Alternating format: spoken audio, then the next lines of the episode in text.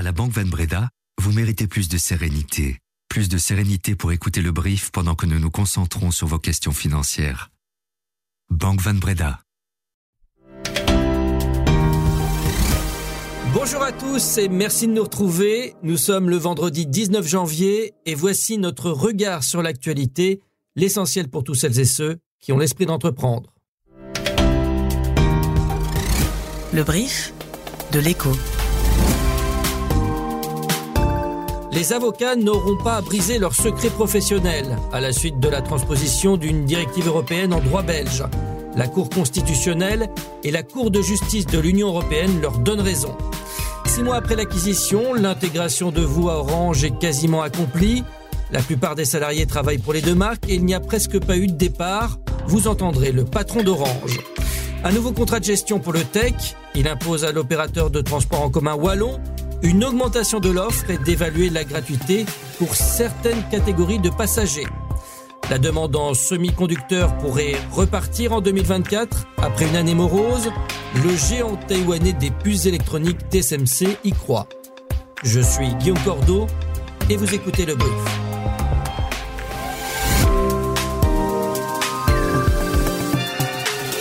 Le brief, cette info, dès 7 heures. Le secret professionnel des avocats est un principe de base pour la profession et pour le bon fonctionnement de la justice d'ailleurs. Elle vient d'être consacrée une nouvelle fois par plusieurs instances et décisions. Une directive européenne imposait aux avocats de dénoncer les montages fiscaux agressifs de leurs clients, un peu comme les banquiers. Ce changement transposé en droit belge, même amoindri, a fait l'objet de plusieurs recours. La Cour de justice de l'Union européenne a été saisie, ainsi que la Cour constitutionnelle. Elle donne raison à la profession. Écoutez Grégory Homans, associé gérant au cabinet d'avocats de Kaiser et associés. La Cour confirme tout simplement que le simple fait d'avoir recours à un avocat est soumis au secret professionnel. La Cour supprime donc le texte légal qui imposait aux avocats, couverts par le secret professionnel, de notifier l'impossibilité de réaliser le reporting à d'autres intermédiaires. En ce sens, la Cour siffle la fin du match et le secret professionnel des avocats est le grand vainqueur.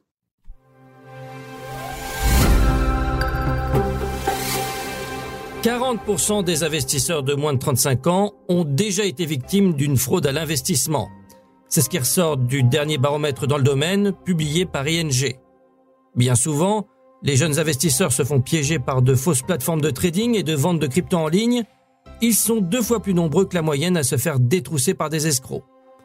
Souvent, ces investisseurs se font berner par des offres trop alléchantes, qui promettent en général des rendements faramineux, et dans ce petit jeu, ce sont les hommes qui se font le plus facilement avoir que les femmes. Quant aux jeunes, s'ils sont plus nombreux à se faire piéger, c'est parce qu'ils parient davantage sur les actifs dits alternatifs, explique ING. Pour vous donner une idée, 58% des investisseurs de moins de 35 ans affirment être actifs dans les cryptos, c'est deux fois plus que la moyenne alors que le marché reste très volatile et très risqué. Il y a six mois, les petits plats avaient été mis dans les grands pour célébrer la fusion entre Orange et vous.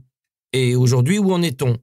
Xavier Pichon, le patron d'Orange, avait promis de grandes manœuvres pour rapprocher les deux marques et leurs réseaux respectifs. Six mois après, le processus est déjà bien lancé. À Bruxelles, les deux opérateurs ne font plus qu'un, les équipes ont fusionné, et si en Wallonie les sites des deux marques restent bien actifs, 93% du personnel travaille pour vous et Orange sans distinction. Une intégration qui s'est faite sans casse sociale pour chaque poste avec doublon, une solution a été trouvée en interne, affirme le CEO. La stratégie commune passe également par un repositionnement des marques. Orange investit le créneau du premium, vous, le milieu de gamme, Hey occupe la place des premiers prix et l'arrivée l'été prochain de Digi, le quatrième opérateur sur le marché belge, ne semble pas effrayer le patron d'Orange, Xavier Pichon, interrogé par Arnaud Martin. Un quatrième entrant euh, dans tous les pays euh, d'Europe, euh, c'est un petit peu différent en Asie, mais dans tous les pays d'Europe, c'est généralement effectivement autour de 10% dans les, dans les 2-3 ans. Hein. Évidemment, l'objectif, c'est que ça ne se passe pas. Plus les mois avancent, si vous voulez, plus nos atouts sont visibles. Très clairement, ce ne sera pas la situation de DJ euh, lorsqu'il rentrera sur le marché belge. Donc on verra. Notre objectif, c'est évidemment peut continuer en fait à avoir la même traction commerciale que celle que nous avons aujourd'hui. Mais très clairement, il y aura d'autres conditions de marché. Euh, le marché a déjà beaucoup évolué en fait en, 2023. Hein. Le marché 23 a pas mal bougé. Le début d'ailleurs d'année n'est pas tout à fait dans la même configuration que la fin d'année. Donc très honnêtement, on sent aussi que l'ensemble des acteurs de marché se préparent. Après plus de 100 jours de guerre entre Israël et le Hamas dans la bande de Gaza, la situation au Proche et au Moyen-Orient n'a jamais semblé aussi explosive. Sur le terrain, les conséquences du conflit suscitent l'inquiétude de la communauté internationale, en particulier en mer Rouge. L'armée américaine a visé une nouvelle fois hier les Houthis sur leur territoire au Yémen. Ces frappes visaient des missiles prêts à être lancés sur des navires marchands en mer Rouge et dans le golfe d'Aden. Depuis début octobre, les Houthis ciblent des navires occidentaux en représailles à l'attaque d'Israël contre le Hamas.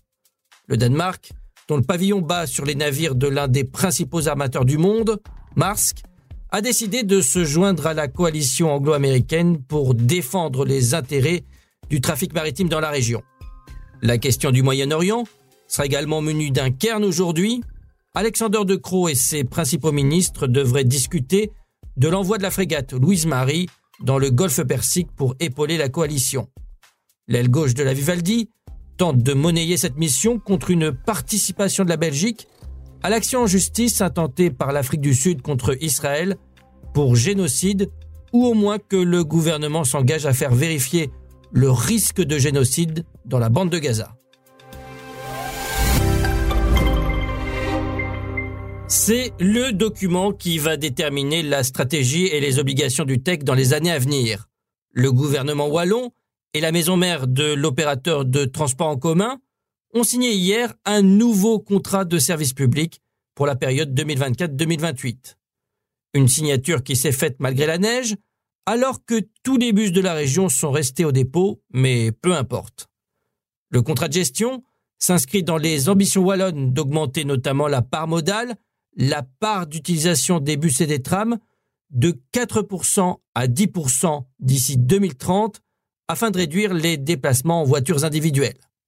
Allez, à présent passons en revue les principaux points du contrat de gestion avec notre journaliste François-Xavier Lefebvre qui suit pour nous les dossiers wallons. Il y a quatre gros points dans ce nouveau contrat. D'abord, une augmentation de l'offre. On voit que d'ici à 2028, il est demandé à l'opérateur d'augmenter de 8,8% l'offre des techs et ça va se faire par euh, différents chantiers. Bon, tout le monde en, en tête le, tram euh, à Liège, mais aussi l'arrivée du bus à haut niveau euh, au niveau de Charleroi, de Mons, le développement de nouvelles lignes dans les pôles économiques. Alors pour financer tout ça, là, il y a une dotation et un plan d'investissement. Le plan d'investissement, il est d'un milliard cinq sur cinq ans.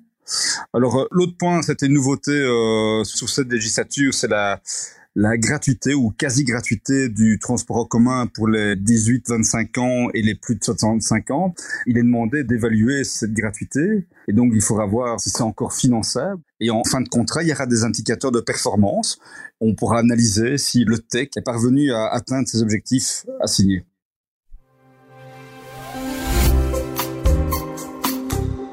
Des millionnaires qui demandent à être taxés davantage, voilà qui n'est pas courant.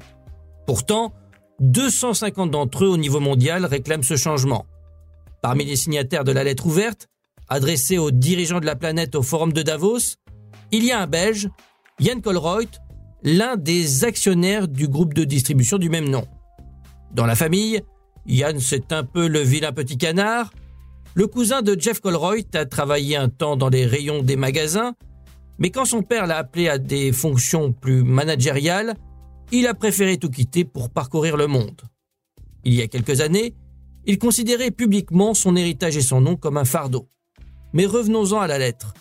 Pour ces millionnaires philanthropes, de plus en plus nombreux, il est urgent que les dirigeants de la planète, des principales économies mondiales, taxent davantage les plus riches pour réduire les inégalités, une idée louable, mais qui pour l'instant n'a pas été entendue.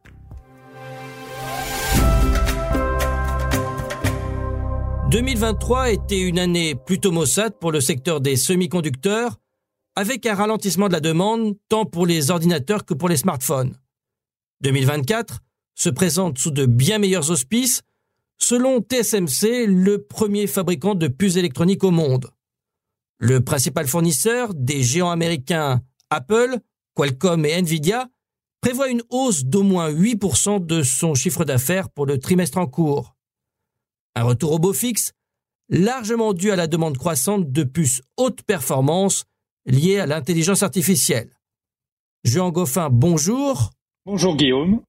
Vous êtes l'un de nos spécialistes des marchés.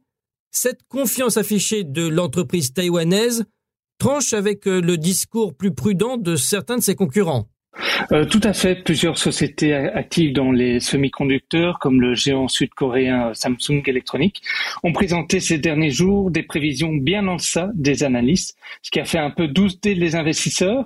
Mais l'optimisme de TSMC, qui par ailleurs a, confirmé que l'intelligence artificielle représente une opportunité majeure pour euh, le secteur des semi-conducteurs, a relancé les espoirs euh, des investisseurs. Les experts sont eux aussi confiants. Ils parlent d'une reprise vigoureuse du marché mondial des puces électroniques cette année. On estime que la valeur de ce segment pourrait rebondir de 13% en 2024 pour atteindre près de 600 milliards de dollars. Reste une question, est-ce que l'ascension historique des semi-conducteurs qu'on a connue l'année passée va se poursuivre euh, dans les prochains mois? Certains euh, signifient que la performance du secteur des semi-conducteurs depuis début 2023 et donc sa valorisation euh, sont susceptibles de constituer un obstacle à court terme. En bourse, le secteur des semi-conducteurs a gagné plus de 60% en 2023. Et sur les marchés hier soir, Wall Street a terminé en hausse, comblant les pertes enregistrées en début de semaine. Tokyo a ouvert ce matin en nette augmentation, soutenue par la faiblesse du yen et les valeurs technologiques. Voilà, c'est fini pour aujourd'hui. Mais si vous avez encore un petit peu de temps, je vous encourage à aller écouter notre brief spécial avec Federica Mogherini, ancienne haute représentante de l'Union européenne pour les affaires étrangères. Elle est rectrice du Collège d'Europe à Bruges aujourd'hui. Entretien signé Sun Chim Courrier. Bonne journée à tous et à très bientôt.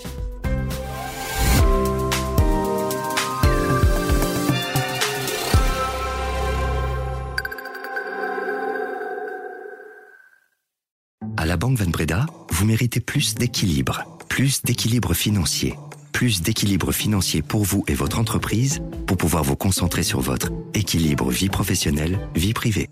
Vous méritez également plus de Banque Van Breda pour votre vie professionnelle et privée. Banque Van Breda, réservé aux entrepreneurs et aux professions libérales.